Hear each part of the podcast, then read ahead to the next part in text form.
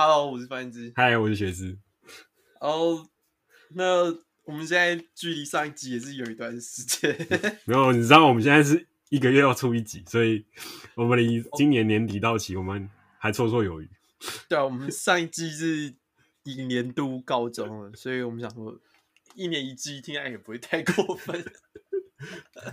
然后不过，总之最近，因为我们这个主题，自从上一次录完了那个谜语之后，我们在慢慢的着手准备了，然后再加上三月底又有一些新游戏，玩起来不亦乐乎，就耽误了一些时间。也是好啦，我我最近算是应该要很多时间的，毕竟没有在工作。你最近看的那个。消失的情人节，哦，那是昨天看，哦，昨天看的。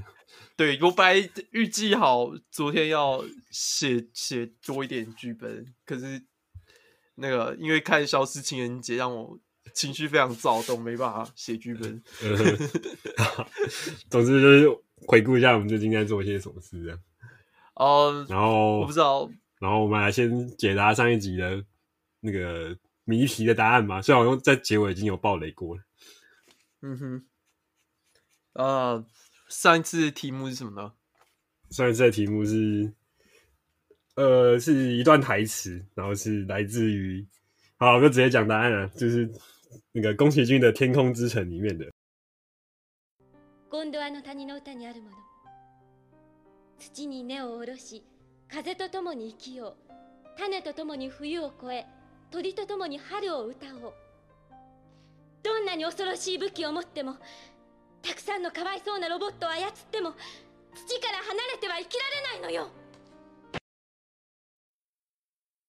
然后他那段话是在说，在土壤里扎根，然后和风一起生存，和种子一起过寒冬，和鸟儿一起歌颂春天。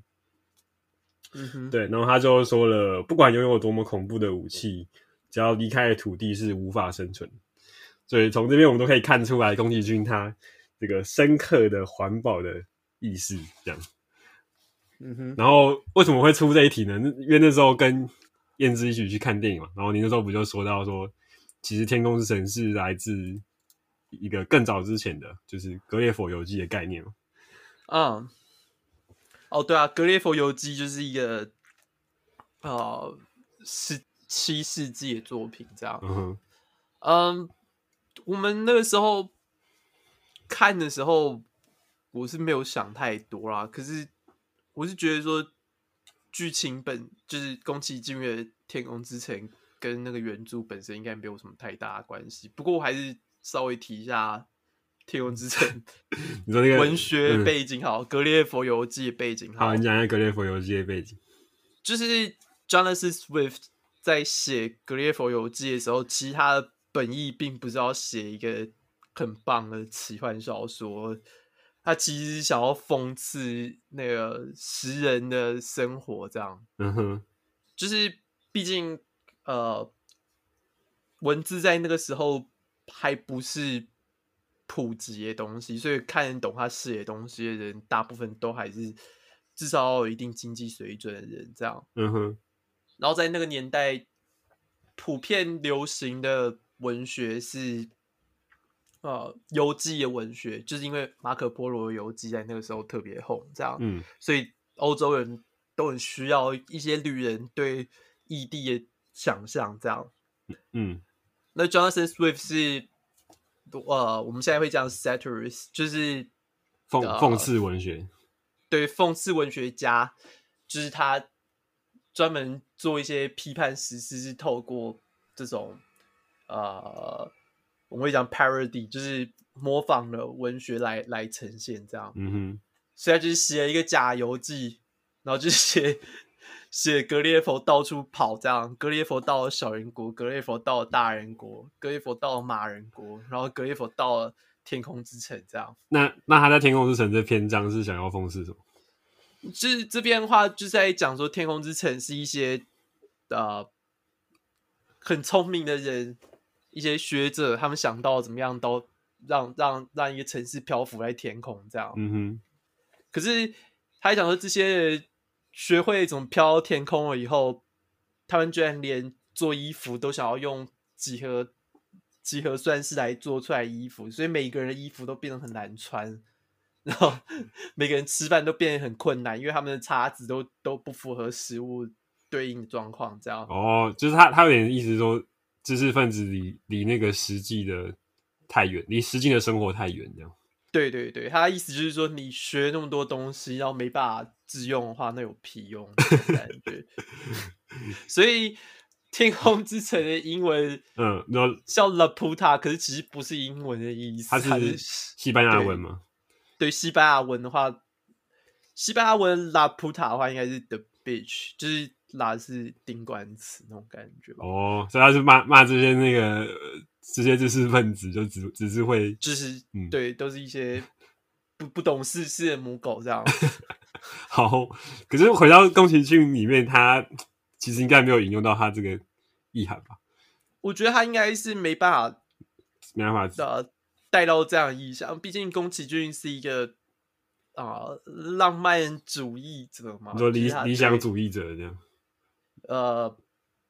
也不是，应该说是浪漫主义者，嗯、就是他对这种嗯呃神话的东西都有过分浪漫的投射，这样。嗯哼，因为当然他我们大家会讨论到这个电影里面，他并不是一直对所有东西都是保持乐观或者理想状况啊。嗯，可是会说他的呈现永远都是嗯绚丽的。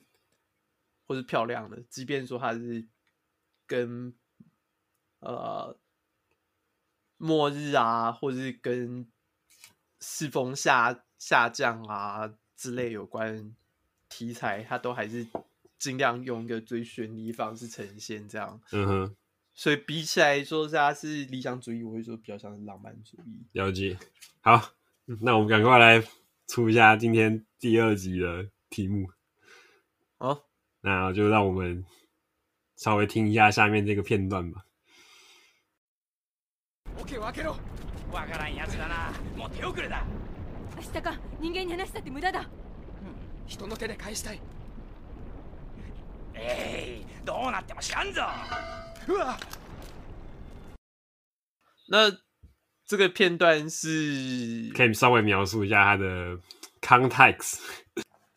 你可以讲一下。可能跟我们什么有关？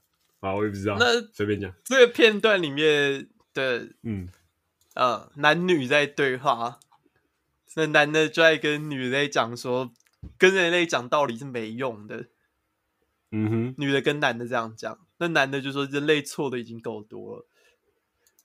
我是觉得不知道这段蛮有趣的，是一个呃反映反映我们现现况。可能比反映那个电影上映的时间还更有意义的状况吧？你说他他的电影已经超过那个那个年代的，就是那个年代，嗯，对那个年代的状况比起来，现在的话，我们，嗯，时局在那个时候，我们对环境议题并没有那么悲观，不像我们现在，嗯哼，所以，好，这句话还是。某种程度上来讲，还是跟你讲说，即便你可能意识到说这是一个没有没有救状况，你还是要想办法做一点事，这样。嗯哼，嗯，好，那我们就进入到我们今天的主题。好。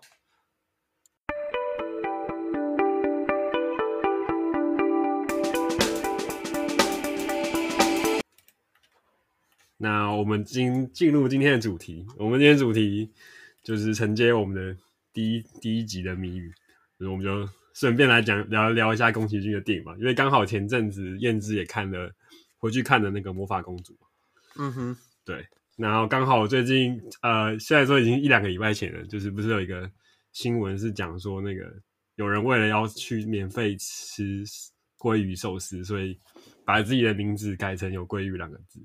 啊哈，对，那刚好也跟《神影少女》的主题可以做连接。对，就是看到那一段以后，我就一直在想说，哦哦哦，《神影少女》，《神影少女》。对 对，然后说《神影少女》，其实《神影少女》它的这是台湾的翻译嘛？可是它其实日本的原片名是就是《千与千寻的声音》。嗯哼，然后《千与千寻》刚好就是故事中那个女主角她的一开始的名字，跟她后来被改的名字嘛。对，所以他说千千寻的声音就是他这个名字被被拿掉了，被神隐藏了。对，那刚好我们反映到说这个故事说跟我们这个新闻做连接啊，就是说，嗯，哦，对啊，因为我之前看到这个新闻的时候，我觉得直觉想到是，基本上这些收视公司他用了，嗯。两到三顿饭价钱去去买用你的名字来当广告，这样，嗯哼，对啊，就是买买走你的名字的那种感觉嘛。就是你，就是你这个人的价值已经变变他买买掉了，这样。对，那当然就是很多人会说没什么关系啊，就、嗯、是再改回来就好，这样。对，再改回来就好。可是宫崎骏就是不以为然。宫崎骏，宫崎骏在。被采访的时候，他自己有提到过，说他在找《摄影少女》的题目的时候，他就是想要强调那个文字本身的重要性。这样，嗯哼，就是你的名字的由来是是你的文化的呈现啊，它是一个大大和精神浓缩在四个字上面。我觉得，我觉得另一方面，其实你可以想象说，就是你你这个人被出生在这个世界上，你要怎么跟其他人做出区别？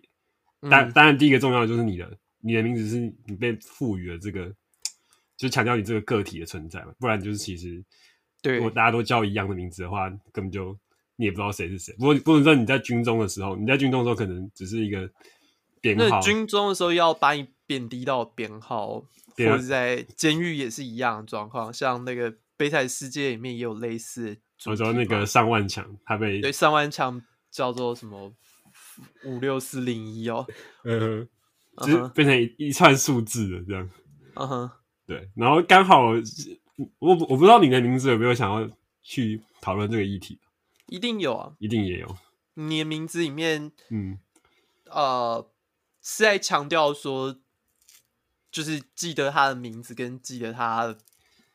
它里面有不是有手环吗？嗯，或者其他东西都是延续他们啊、呃、生前的经验的延续，这样吗？哦，你说，因为那个里面不是就在演说灾难夺走了他们这些人的性命，对啊啊啊、然后他他也忘记了这些曾经被夺走性命的人，这样。对啊，你要用各种方法去记得他们，嗯、因为记得他们就是一个帮助他们继续活着的感觉。然后又又回到那个。Coco 的概念这样，类似。那在千寻里面，我觉得其实也有类似的呈现啊。嗯，就是说哪一段？呃，像他怎么说呢？像他里面很多像白龙的角色，之所以他被收困在那边，也是因为他没有记得名字啊。哦，对，那最后被破解也是透过千寻帮他想起来他本来的名字是哪一条船，嗯哼，他才想起来他自己的身份，这样，所以也是一个，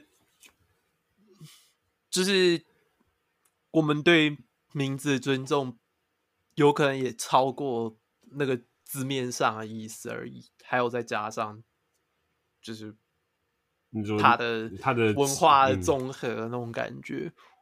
可是我另外另外一方面，我会说，就是其实，在千寻里面，他很多人不是在帮他，就在里面帮他工作的人，可能有的人是自愿，就是跟那个新闻里面一样，是自愿被剥夺名字的，就是为了出卖自己的名字嘛，然后为了可以获取一些可能工作的机会啊，或者是说是，就是或者是你在贩卖你的劳力的时候，慢慢你的名字也被剥夺，这样类似。那像呃，里面有个，里面不是有一个零吗？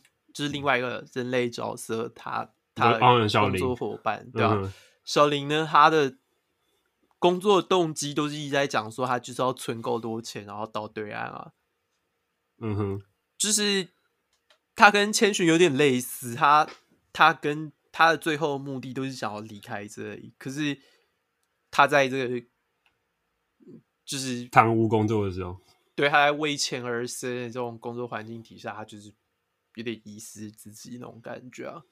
嗯哼，所以这里面主题就很明显啊，就是你要怎么样在这种啊、呃、钱本社会里面要要继续保有自己的信念，这样。嗯，那那什么是叫做自己的信念那种感觉啊？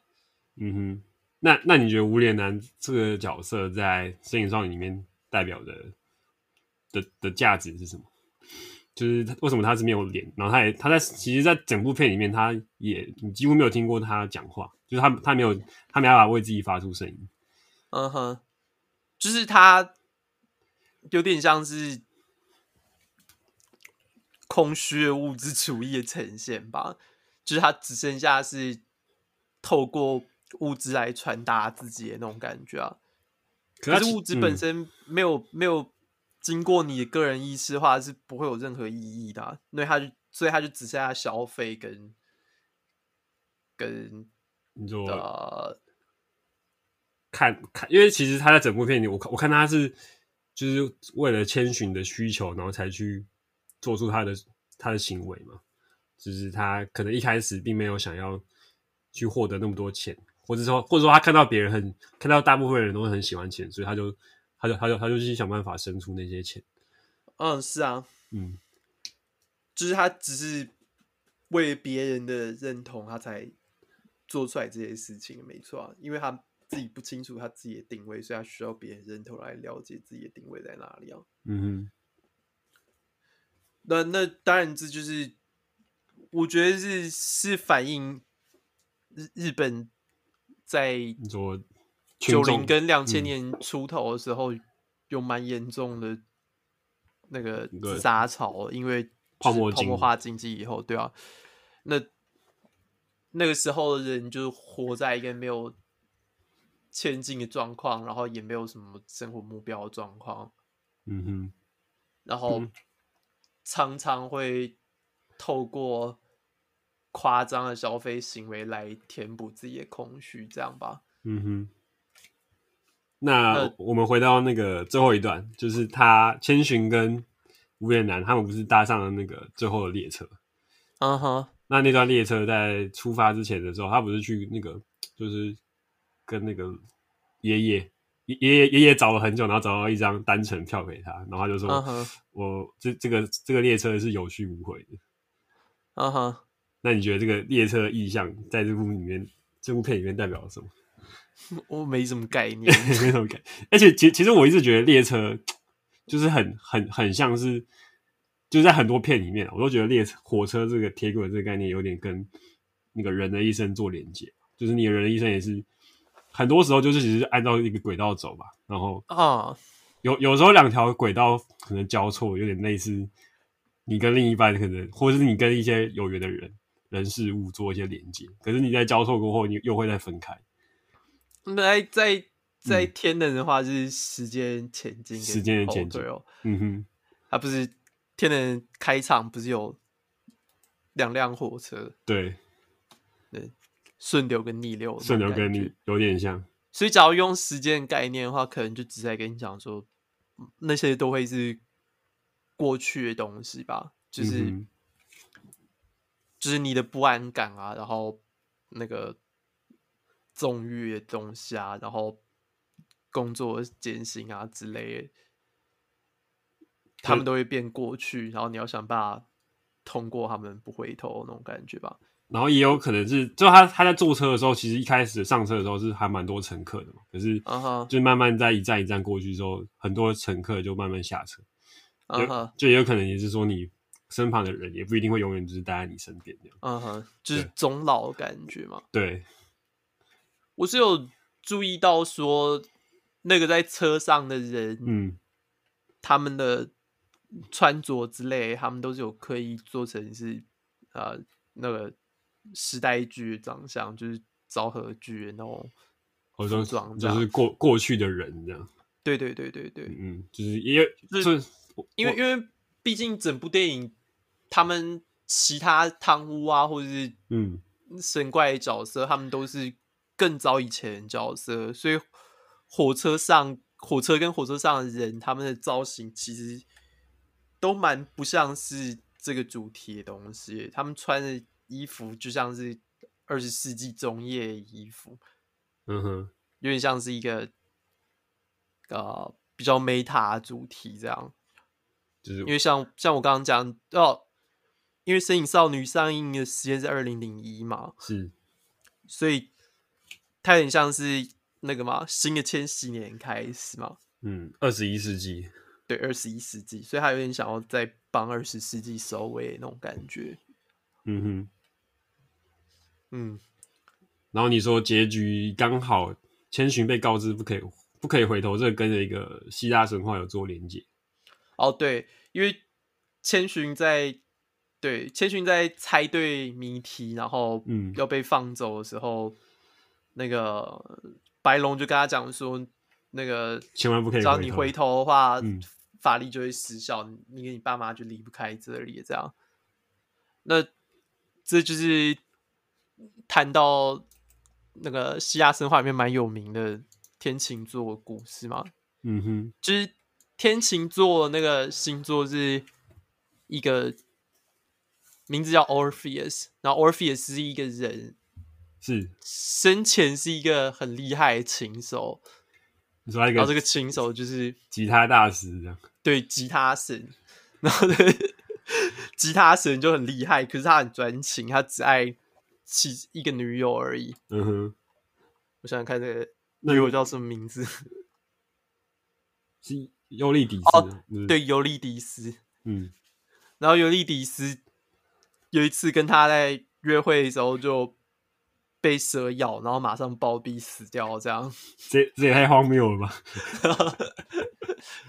不是在希腊神话里面，人暴毙理所当然，好吧？他们活着才很荒谬，他们活到老才是荒谬的事情。你说，你说这个是很自然的事情。对，好，反正就是尤利底斯，嗯，死掉了以后，Orpheus，奥菲欧斯哦，嗯，奥菲，奥菲，奥菲斯，嗯，奥菲斯。哦，顺道一提，这 Orpheus 就是那个骇客任务里面那个黑人的角色，也叫 Orpheus，所以他，所以他是有暗喻，所以他是吉他神。没有，好，就是那个人有去过地狱，阴间跟阳世间传说这样。就我不小心剧透接下来要发生的事情，所以 Orpheus 就决定下地狱去救他女朋友。嗯哼，然后他下地狱的时候，希腊的地狱是有那个。渡河人的，所以他就弹吉他给渡河人听，然后渡河人就感动落泪，载他渡河这样。然后门口有一只三头犬，所以他就是弹吉他让那三头犬睡着这样。等一下，他、啊、这个吉他也太强了吧？我觉得他是吉他神啊，是人强，不是吉他那那他这么强，他为什么不直接弹吉他把他复活就好？那这整整概念就只想要强调说他要，就是他他他很万能，可是他其实还是有做不到的事这样。对，他还是有做不到的事情。好，那那我们继续。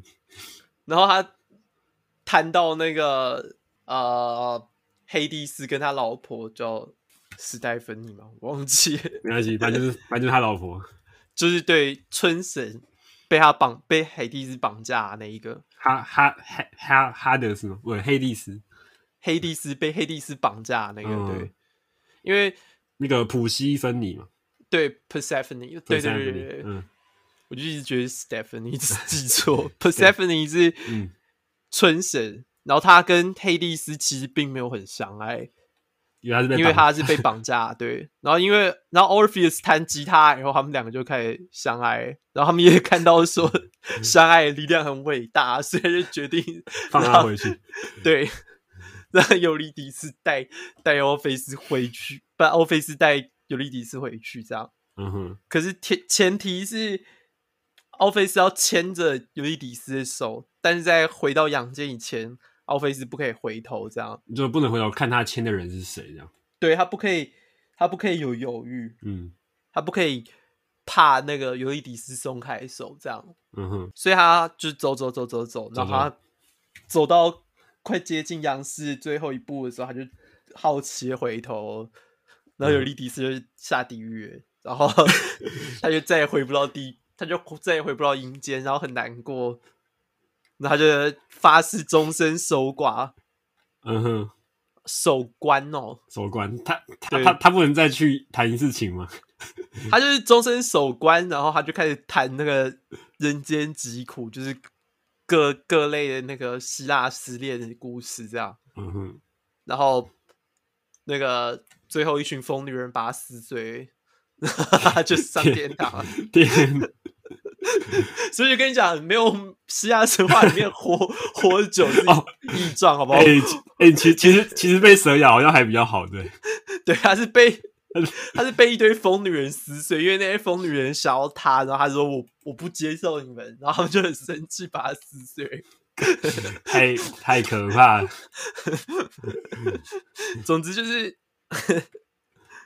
总之就是，为什么《神隐少女》里面要用这种意象呢？嗯、所以你是想，他是想，可是我觉得这这个意象应该蛮多电影都会用，有类似的概念。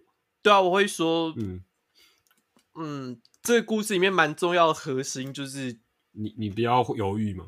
对，人的犹豫会导致他的那个、嗯、犹豫就会败北的，你就会对你就会失败给这个自我怀疑啊，嗯，输给像是这个电影里面来说的话，就是整个汤姆里面所呈现形象啊，就是各种腐烂的金钱欲望啊，嗯哼。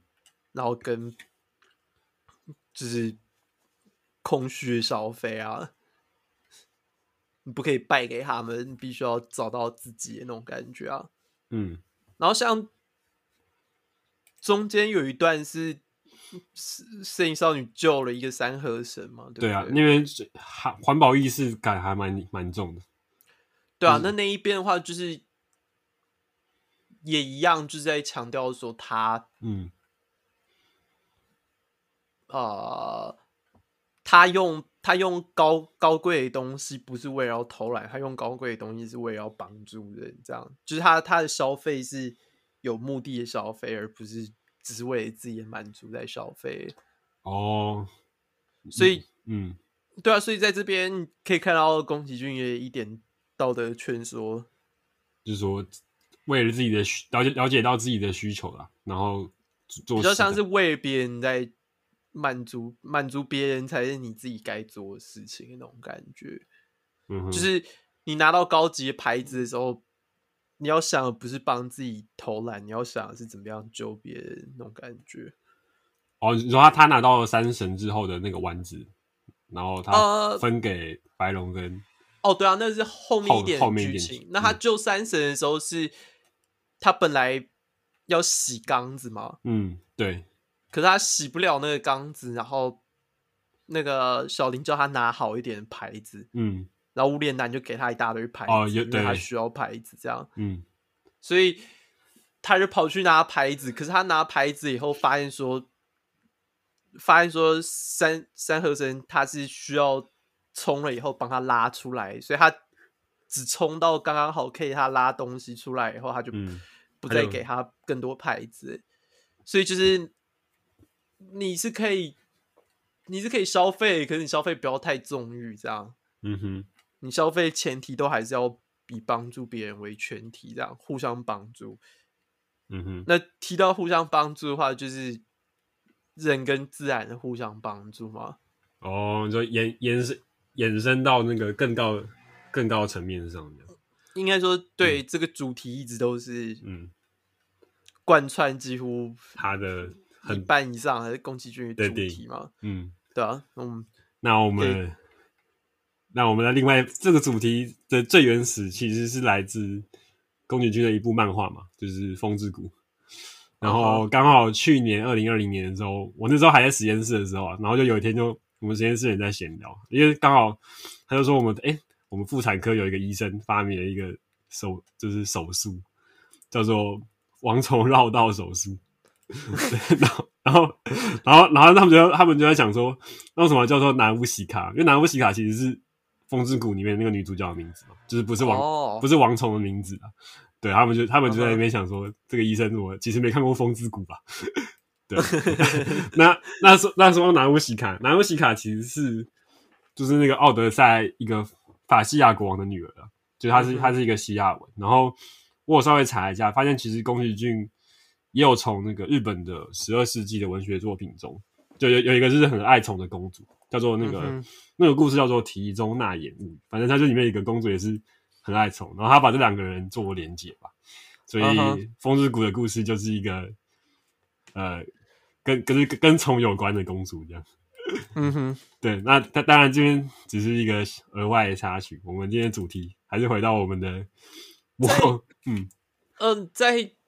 呃，奥德赛里面的话，这个公主感觉很难，我很难想象他在奥德赛里面剧情会是什么样呈现在风之谷里面，因为在奥德赛故事里面，他就只是一个嗯，把衣服给奥德赛的，因为奥德赛没有穿衣服，他好像嫁给奥，他是帮助那个奥德修斯嘛。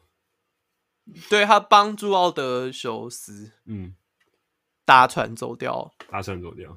可是他没有跟他结婚，因为奥奥德修斯整个剧情就是他要回家找他老婆，嗯哼，所以他没办法那个在路上为其他女人耽搁这样。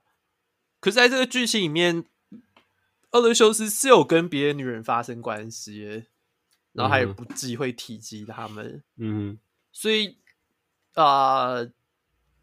大家在推测说，一个有趣的事情是，因为河马有刻意提及说，奥德修斯回家以后没有提到，没有提到那个纳乌西卡，嗯，所以有点表示说，搞不好奥德修斯是真的对他动真情，所以才不会提他。哦，就是即便他们没有发生没有发生关系，对。嗯可是他还是不愿意跟他老婆提及他这样哦，嗯，还蛮有趣。你讲说拉普塔的原型，那这是天空之城吗？还是魔法公主里面？呃，都有。就是说，他这个一开始的这个故事，他其实影响到他后面很多。哦、呃，所以他一开始写剧本里面是有点像两个电影混合那种，对，就是好几个电影的概念都有在里面这样。嗯哼，对，那他就是宫，简单来说就是宫崎骏吃老本了。嗯哼，就他他一开始想的事情，其实后面他都都把它拿出来做这样。美女与野兽的故事听起来像是嗯，叫什么霍尔移动城堡吗？霍尔移动城堡，可是可是在魔法公主里面应该更像吧，因为就是一个是。呃，野兽就是叫狼群养养大的的公主嘛，也是 对。没，因为我只是想到关于怎么知道诅咒的概念哦，诅咒怎么怎么化解那种感觉。对，可是在魔说到诅咒魔魔法公主里面，男主角一开始就获得一个诅咒嘛，嗯，对，就是手上的诅咒。嗯哼，对，就是。英雄旅程，英英雄旅程的召唤，这样。对对对对。可是说、呃、说到这个诅咒，其实它也是蛮荒谬的，就跟刚刚那个毒被毒蛇咬到一样。就是他他是虾夷族的后代嘛，就是、嗯、对。然后莫名其妙有一天就有一个算是邪魔神嘛，嗯哼，要来入侵他们的村庄。嗯哼，对。那这是故事的一开头。那。那那个什么，呃，不是纳乌西卡，是那个，呃，叫什么是啊，是男，哦，不是啊，男主角是什么？那个阿西达卡，对，阿西 阿西达卡就这帮我剪掉，阿阿西达卡就呃，就帮村庄的人就是猎杀这个魔神嘛，可是就因此也被他诅咒，嗯哼，诅咒一只手，那就是这个故事的开开头这样，嗯哼，对。呃，我不知道这个故事里面就在常常来把那个被诅咒的东西用脏器来呈现，这样。嗯哼。那我觉得有趣的地方是，可是这个东西不像是一个跟人类完全绑在一起的东西，就他他也没有要把责任全部就是丢给说人类这样做是不好的。对，因为在后半的时候，他就是有帮。嗯人类的阵营提出来很多论点，这样。嗯哼，好，那我们继续往故事，就是我们照的那个故事的时间线继续这样。好啊，那就是阿西达卡一线所找到的那个故事大部分发生的森林那边嘛。嗯哼。然后在那边的时候，他就是看到那个，就是本作的女主角魔法公主。对，魔魔法公主。然后，然后他第一句话是说：“你好美。”这样。然后题外话是说，其实你还记得一开头的时候，他他离开村庄的时候，不是有个人送他那个链子吗？嗯哼。然后听说那个是他的未婚妻。哇哇，这个就尴尬了。听起来很像奥德赛。换下一个旅行，旅程才刚开始就已经忘记自己目标是什么。没错，忘记自己目标了。对，那反正中间就是他们互相第一次的第一次，对，第一次的认识到对方，就是在冲突吧。嗯，因为从一开始，他就是魔法公主就是在跟那个人类战斗，这样。嗯哼，就是呃打那个黑帽大人。对，哎，我们先介绍一下黑帽大人。那黑、嗯、黑帽大人他是在一个。算是山寨吧，对山寨。然后宫宫宫崎骏说他这个这个山寨城的原型是他看到那时候就是中国呃不是有那个制铁厂嘛，那时候是就是在毛说毛泽东的时候，对，他不是说土法炼钢嘛，大跃进大跃进的时候，然后他就说他看到那个画面就是太震撼了，他觉得他一定要把它做做成那个动画这样。嗯哼，对，然后就是他们那个山寨就是有点类似那个炼钢的那个很多炼钢的组组合在一起，所以红宫黑帽大人就是宫崎骏的江青这样，江青我不知道，可是他们。黑黑猫大人其实又有一个，就是神日本的传统的神话跟那个爱尔兰凯尔特神话的结合，然后这是我看看到别人的说法，就是、嗯、就是说，日本神话里面有一个叫做金屋子神，就是就是专门帮帮人类炼金的。嗯哼，对。然后刚好黑猫大人在剧中里面也是教那些就是下面的人制铁嘛，对。嗯哼。然后凯尔特神话的话是有一个掌，也是掌管掌呃主管那个锻炼跟医术的女神，然后她叫做圣布利基，哦哈、uh，huh. 很像很像那个俄罗斯的名字嘛，也不是什么什么柴可夫斯基这样，没有圣布利基。然后圣布利基其中有个画面不是在剧中，他们不是那个主角就是拿。阿西达卡，我每次你讲阿西达卡，对，他跑去跟他们一起踩那个风车嘛，嗯哼、uh，huh. 对，然后其实这个也是有暗喻那个圣弗利基的传说，就是圣弗利基曾经跟十九名修女，就刚好二十名二十个人嘛，然后守护那个圣火，嗯、然后他们守护圣火的方式不是用锤的，是就是去踩那个风箱，就是有对跟故事有做那个对应的，嗯哼，那那黑猫大人在这部就是在这部剧里面其实。他并不是很绝对的反派，就是因为他在剧中有有刻意让我们看到他说他有照顾那些，就是都是弱势族群，对弱势族群，除了是这些女的，她常常在讲说他们就是有点暗示说他们是性工作者这样，以前是啊，哦，真的、哦，这我就没有意识到。然后那个有妈风患者嘛，对不对？然后嗯，那个。他的他的二手也是一个混混样子嘛，嗯哼，总之就是都是一些比较三教九流的人这样，然后都被他收留。对，所以他其实是以在人类的立场来说，他是一个很照很愿意照顾下面的人的，他是一个正派人物，对，是一个正派人物，对，但是他他却突他却有一个想要去呃入侵那个守山林的这个这种想法这样。因为对，因为在那个剧情里面，他就是常常被另外一个那个和尚嘛，呃，武家侵扰，嗯、他们被另外一个小国侵扰，这样，嗯、所以他就是想要跟皇皇帝达成协议，这样，就是用三神的头来换换成那个武武武装，这样，嗯哼，那对，因为三神。在这个故事里面，有一个山神的头，传说是长生不老，就是传说中吃会长生不老这样。嗯哼，所以皇帝要，哦、然后他就想办法去那个猎杀他来作为交换，这样。嗯哼。那在这边的话，就是也蛮像是那宫崎骏对那个时代的，也不是说那个时代而已啊，就是对那个人类冲突是抢夺资源的那个概念做一个小小批判，这样就是我们在自己人跟人互相对立的层面上，看起来像是像是我们是。在抢夺对方的资源，这样，嗯，可是我们完全忽略掉说这些资源本身并并不并不属于任何人，应该是属于任何人，对。嗯、然后你要怎么样在不把这个环境，就是你只要认定这个资源是属于谁的时候，你就是觉得说有必要去抢夺啊，有必要去无无无限制的继续开采啊，因为你必须要竞争，这样。嗯哼，所以他就在想说。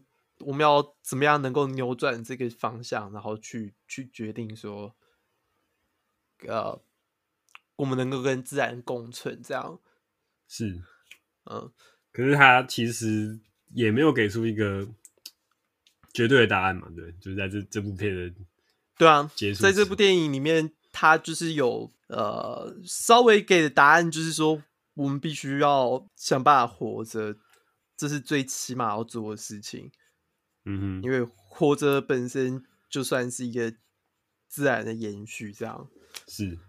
那其中，其中我在看这部片里面，我有我对有一段台词特别印象深刻，就是在阿西达卡他不是在中间，然后他遇到那个，就是去走到那个山寨嘛，然后遇到那个黑猫大人，然后他，嗯、然后他不是把他找来，然后就说我我要我想要去破解这个诅咒，嗯哼，然后他就说我要用什么沉静的眼光去。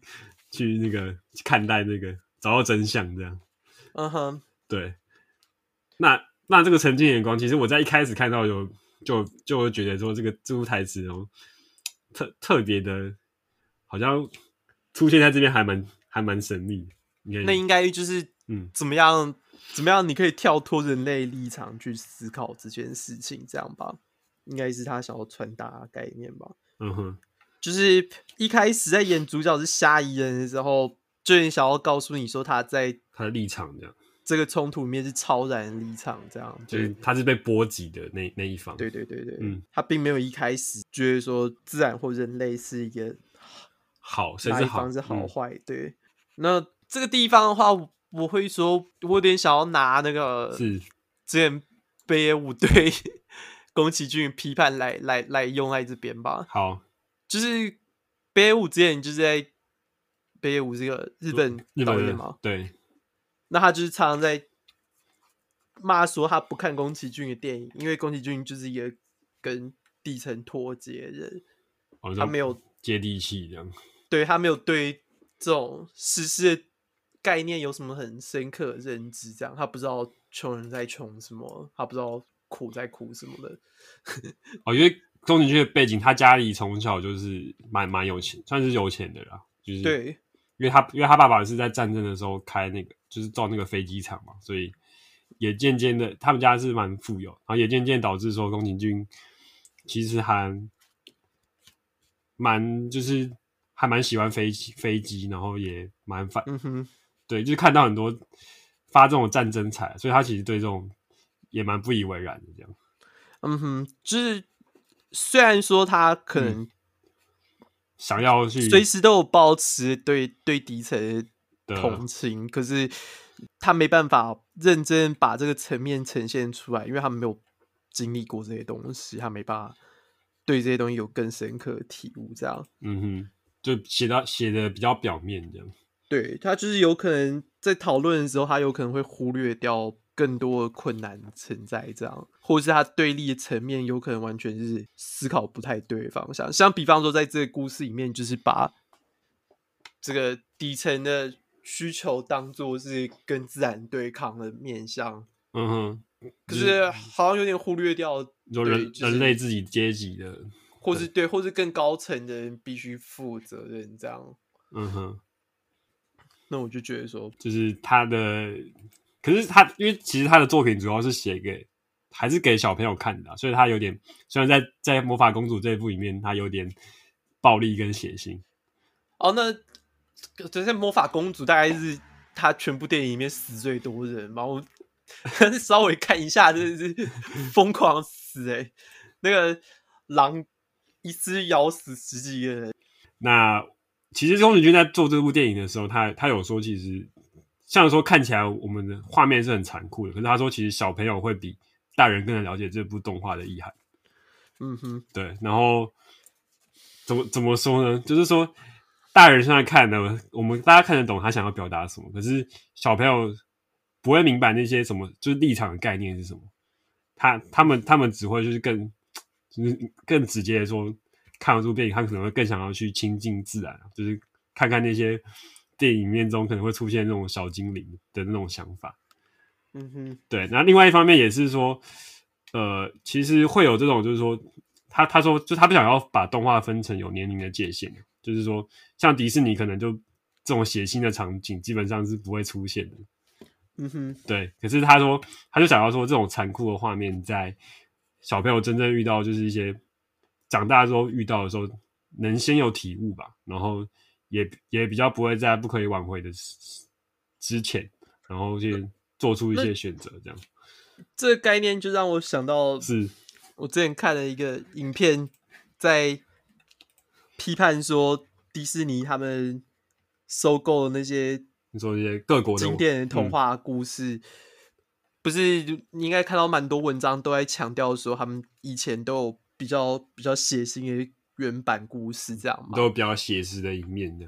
对，就是什么什么灰姑娘比较恐怖一点啊。对，灰姑娘是一个那个呃，她她的姐姐都都穿到流血之类的，啊，很恐怖的剧情啊。然后他被虐待的时候，嗯，就是他被虐待的时候是被家暴啦，啊，然后 那个处理什么事情的时候都是手做到流血这样。天呐，就是那些故事，他们之所以会有比较恐怖的原版故事，或者是哦，小木偶，小木偶是安徒生写的，嗯，那那个故事里面也是安徒生所有故事都超恐怖的，真的，就是就是之所以那些故事要安排那么恐怖，是因为在以前的时候，甚至是。他们连小孩到长大成人的观念都不是那么明确的时候，嗯哼，他们都需要一些比较残酷的意象来来来帮助小孩去准备那个面对东西，这样就是度度过那个就是儿童的界限，这样。对对对对，就是你把它包装在故事里面的话，反而是他能承受的东西啊。相较起来说，他之后真的碰到的时候，他没办法应付，的话怎么办呢？嗯哼，所以。有时候打破那个界限是必要的，是。可是当然就是要要我们掌控得宜啦。我们现行的嗯的体制，就是不管在日本或者是美国或台湾，或者是大部分的地方，都是有分级制度，就是会受限住这这样子的类型会再出现。这样是因为我们在讲类型片的时候，我们今天讲这些东西都可以。归回到那个，那个，你说有一个类型片的名字叫做，我要想怎么念了，Bildung，Bildungsroman，这是这是什么什么文？千百年没有讲德文了，哦，是德文。总之就是英文的话就叫 coming of age。嗯哼，那 coming of age，顾名思义就是它是关于人长大的故事，这样。是，就是你要怎么样在。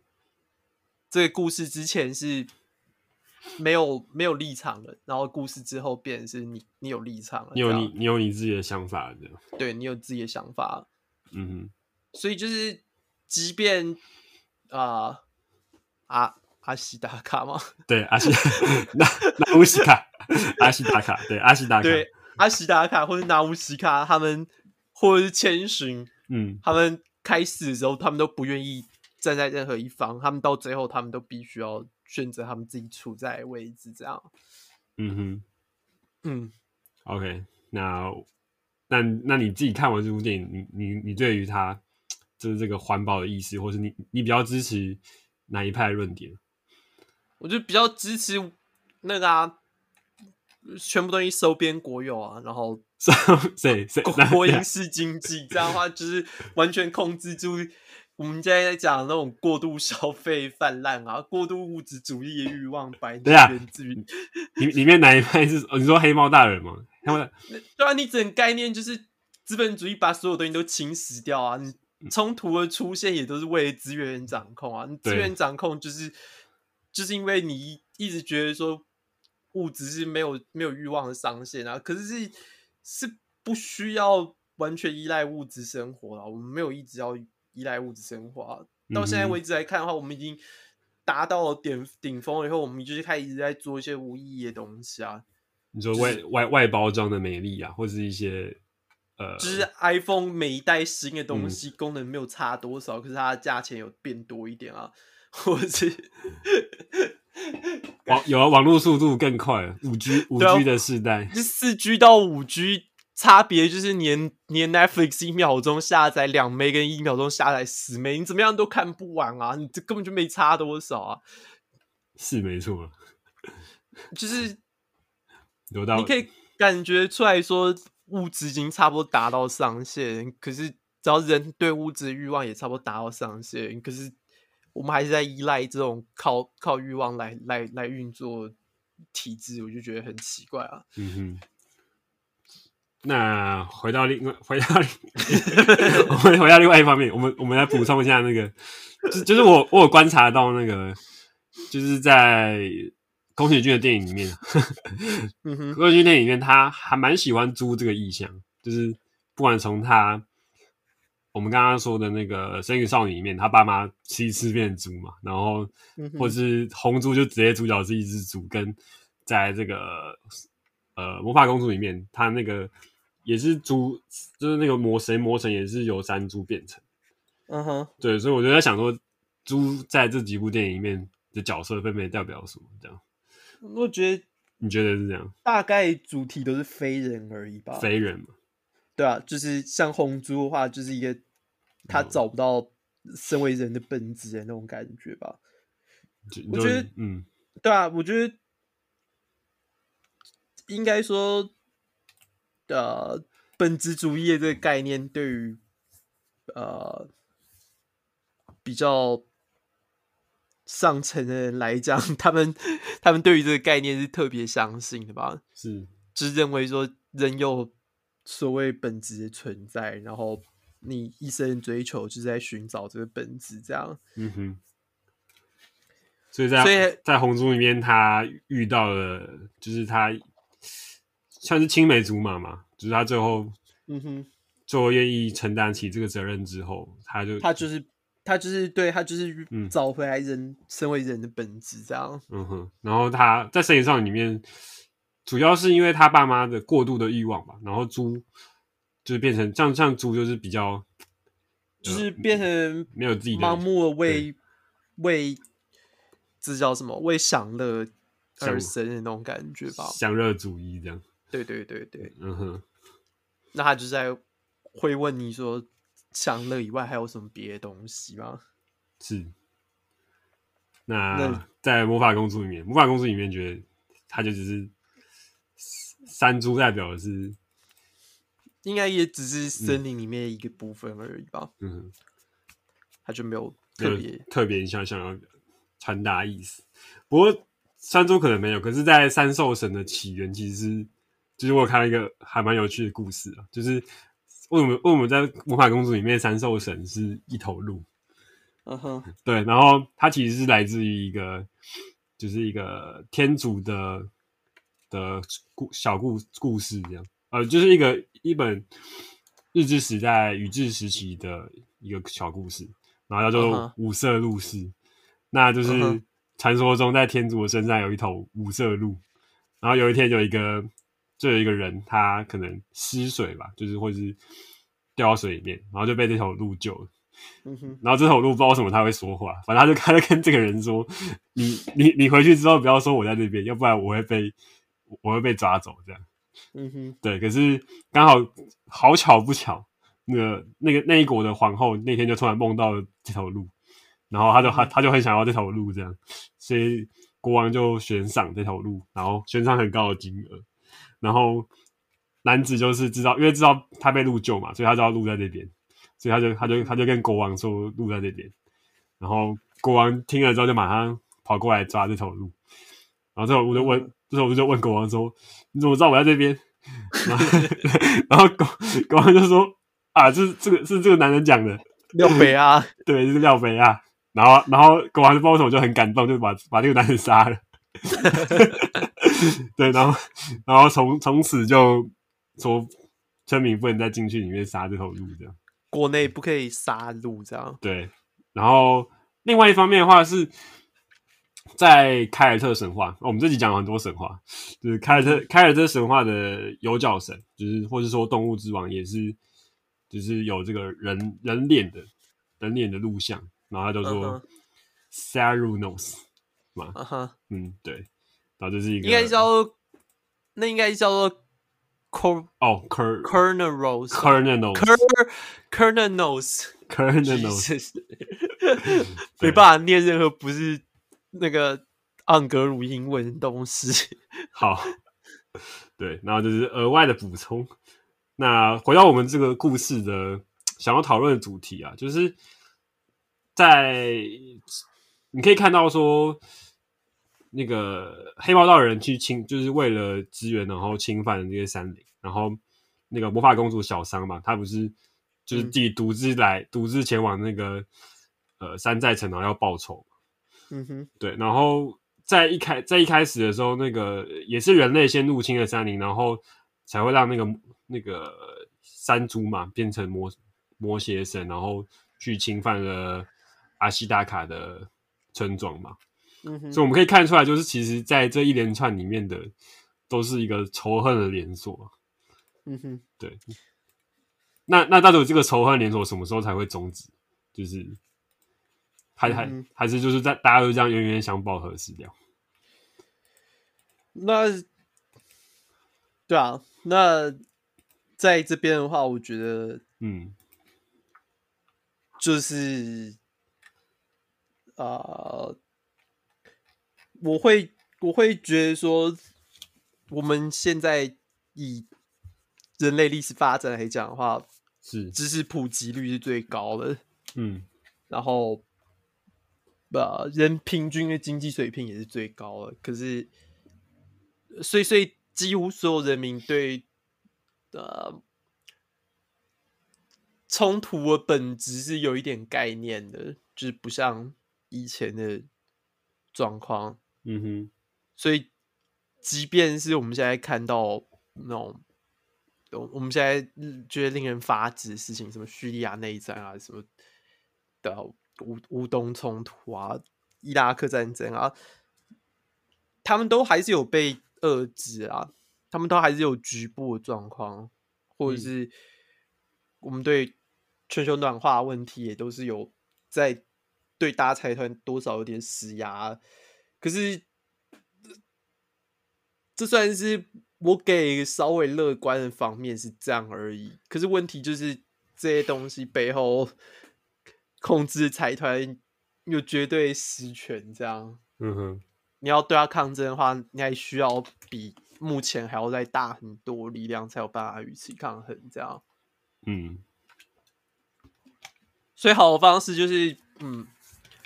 加入星座共产组织，然后想办法推翻资本主义，取得生产方式，达到中产。可是马马克思在到资产阶级。马克思在他的书里面不是说，就是资本主义走到最后就会自己变成共产，就是自己大家。嗯，对，他就是在讲说，共产主义是资本主义的最终呈现。对啊，那那可能我们现在还在。这个阶段的，这是那是理论啊、嗯。可是你看实际状况的话，搞不好也也资本主义会赢过地球，你也说不准。对，那那就只好让让他们回去看那个《声音少女 》对。对 对，好对。不过对这边是我们想，其实其实这个报这个仇恨的主题，其实在很多部的电影都在讨论吧，或是作品。那游戏这样最有名的应该就是去年出的那个岩上的那个《最后生还者二》嘛。哦，好啊，我们可以在大家推荐环节讲一下，好。最后生还者嘛。对啊。对，好。那最后关于这个魔法少女主题，你还有你还有什么想讲？还是我们之后算最后生还者能够做一整集吗？可以可以，不太能。其实也可以，因为我们可以把那个主题做好几个连接。OK，对。那你要做结尾还是你你想你要什么想讨论吗？或者我可以做？我觉得，嗯，就是宫崎骏的剧情当然都可以看一下，可是大家就是看完以后不要继续执着在他幻想世界里面，还是要回到地球这样。嗯，觉得就它终究还是只是一个虚构故事。其实不不管任何媒介来说，就是除除非就它很多后设定义都在跟你讨论说，其实电影本身或是小说本身就是也只是有它的局限，这样。对，有它的局限性在。嗯，对。那最后我要讲的一个点啊，就是其实，在宫崎骏的访谈里面，因为我就是为了录这集，其实我有买了几本宫崎骏的书来看，所以我只看了其中两本。有有，因为另外一本是。他是用年代来分的，就是他写了两本比较算是访谈的呃总集。那出发点的话是一九七九到一九九六，那就简单来说就是魔法公主之前呐。那我、嗯、可是我们这集主要是在讨论魔法公主之后的主题。嗯，那其实就是在有一个作者他有说到说，就是在这两就是转折点跟出发点之间的界限，其实比较像是宫崎骏在早期他在讨论的主题，有点像是。呃，跟飞行就是以飞行为主题的做的展开，这样你你会发现他每一部里面都有飞行的要素，像是《风之谷》里面是拿乌西卡做的那个飞行器嘛，然后或是《天空之城》就是直接搭那个飞船嘛，嗯哼，对。可是，在转折点之后，他比较偏向的是变身的主题，就是他不在飞行，他是讨论说人与人之间呃一些变化，这样我们可以看，就是我们可以看出来，就是就是。呃，阿西阿西达卡他的诅咒啊，或是就是在《神隐少女》里面，他直接白龙啊，白龙的变身啊，或是一些他们名字被拿走之后，嗯、或是无脸男跟三神之间的转换，这样。嗯哼，对。那我最后要说的是，宫崎骏他其实在《魔法公主》这部电影，大大家理论上会觉得它比较像是接近《风之谷》的接班嘛，就是在讨论说人与跟。人与人跟环境之间要如何和平共处，或者是会如何找到一个生存的方式？对。可是，可是，其实，在就是在我拿到那个转折折返点的一开头，其实宫崎骏他写的主旨，他自己写到说，他其实只是想要写的一个就是少年跟少女的爱情故事的。嗯哼。对。那那最后让我想到就是前几年的，就是我们一起去看的那个《天气之子》嘛。就是我觉得有点像是他，就是说，就是宫崎骏想要表达，就是说，就是哦，对，虽然这些仇恨，我们可能人人与人之间的仇恨，我们永远阻止不了，或是你跟自然之间要怎么保持平衡，也永远没有一个答案。嗯哼。可是我们就像说这部电影里面最后，小张对阿西达卡讲的话，他说：“我喜欢阿西达卡，可是我不会原谅这些人类。”嗯，嗯哼。可是他，可是阿西达卡就对他说：“没关系，我们就。”就一起生活下去就好，继续活下去就好。嗯哼，对。那我想要表达就是说，虽然说可能没有一个答案啦，可是我们就是好好的活下去。对，对有有讲跟没有讲一样。好吧，他身为一个作家，他是要嗯传达情绪，嗯、可能还是多于多于本身吧。对啊，嗯，趁大家这个概念这样。嗯，对，好，好。那我们就推荐环节，推荐环节。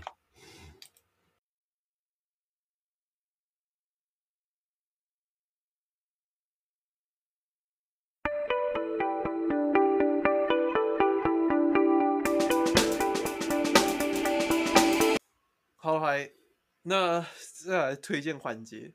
推荐环节啊！哦，我刚刚，嗯，对啊，我们刚刚本来要介绍游戏嘛，然后之后就没介绍那个最后生还者。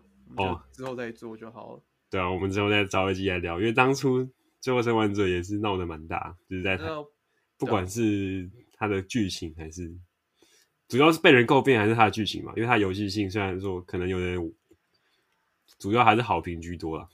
那我这边是有一个啊、嗯呃、文化背景有关的那个理论，理论想说可以当做是那个之后来体验一个康泰斯这样。好，那我们就是先埋一个伏笔。嗯，那你这次、呃、这礼拜想要推荐什么？那我想说，就再推荐一个 YouTuber 好。好啊，叫什么叫什么名字？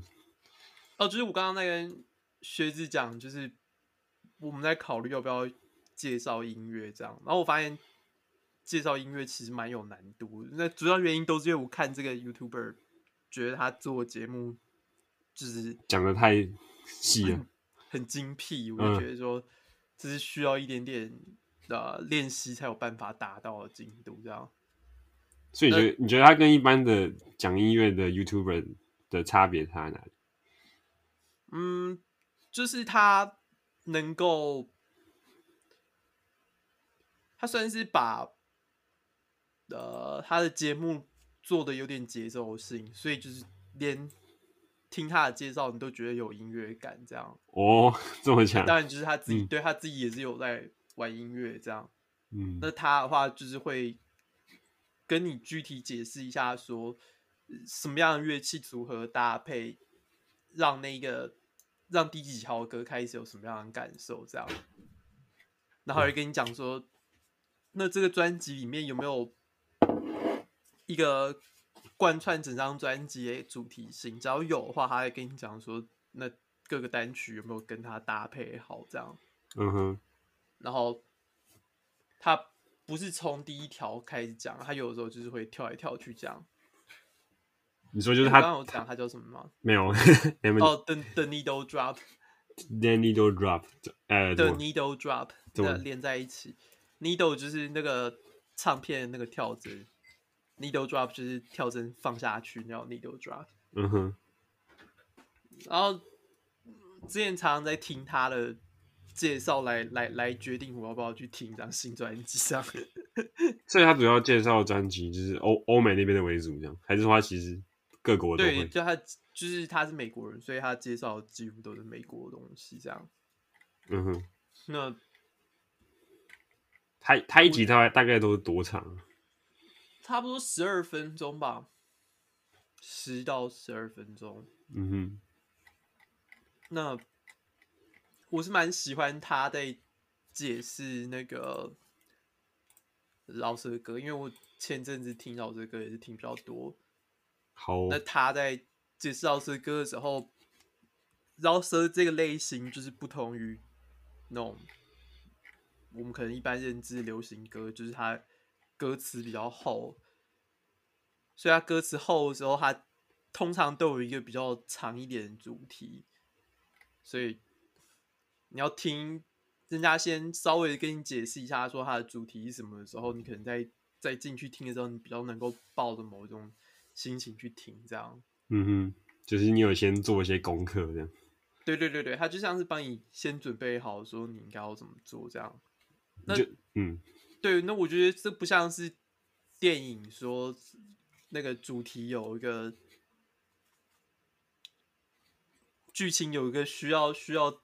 当下才能被释放情感。音乐的话是那个音乐性本身没办法被讲话取代，所以他可以跟你解释说那一段可以可以可以给你给你的感受是什么，可是那不会影响到像电影被剧透一样影响到你的心情这样。嗯哼，我觉得还不错，还不错，就是也喜欢这样听听，符合我们这个节目的那个标题。就是，啊，也算是，或者是，或者是搞不好我们节目这样介绍一些电影之类，会让大家认真会想要去看之类。嗯哼，好，虽然说我是有点怀疑。好，那我这边也来推荐一个漫画好了，反正是前前阵子刚好就是今年吧，就是今年日日本有，他每年都会办办一个那个漫画大赏。然后我就是前阵子就刚好看到他这本漫画是今年的，就是得奖这样，嗯，漫画大赏的得奖。然后，然后他的名字叫做《葬送的福利脸》，就是是那个女主角的名字在故事里面。然后它算是一个，就是呃，穿越时代的，有点类似 RPG 的漫画那样。就是、嗯、就是一群勇者，然后去打魔王这样的故事。可是它的它的设定比较特别，是通常这种类型的故事不是都是就是大家大家先去集结队友，然后然后去打魔王这样。嗯，可是他他的故事是设定在，其实他们已经打他们已经打完魔王了，魔王已经死了。嗯、然后可是因为这个女主角她是精灵族，所以她的寿命比她的伙伴都是长很久这样。哦，就是她的时间性跟她的队友是不一样。嗯哼，所以在漫画的一开始，他们就说他们要去看那个呃流星雨，那那个流星雨是五十年一次，可是五十年一次对他来说就是很快啊，就是反正他可以活几千年。可是可是对于他的伙伴，就是一些人类来说，可能就是一生一次，对，一生大概就只会遇到一次或两次。嗯、所以他第他跟他跟那些伙伴约好说，下次他们在一起看的时候。那这时候他第二次想要第二次去看的时候，他的他有一个人类伙伴就已经去世了。哦，对，然后这个故事就是从这边开始起点，然后就是有点类似像是他继续走过他们之前冒险的旅途，然后一边走一边怀念，说就是就让让他试着去努力了解了解说人类这些情感对生命的意义这样。嗯哼，对啊，我觉得还蛮有趣的。那我。我就我就不再剧透更多。那听起来像是，就有点像公路公路的电影吧。可是，可是它的设定就是还蛮特别。对啊，它是用奇幻背景设定的公路电影。嗯哼，公路漫画。那讲到那种 RPG 设定的，我就想到一级玩家搞不好也是。之后可以拿来讨论一下的东西哦。就最近看了以后，我才你有你有再重看一次，是不是？对，有一些新的收获。对，好，好，那我们这集就先录到这边。好，拜拜，拜拜。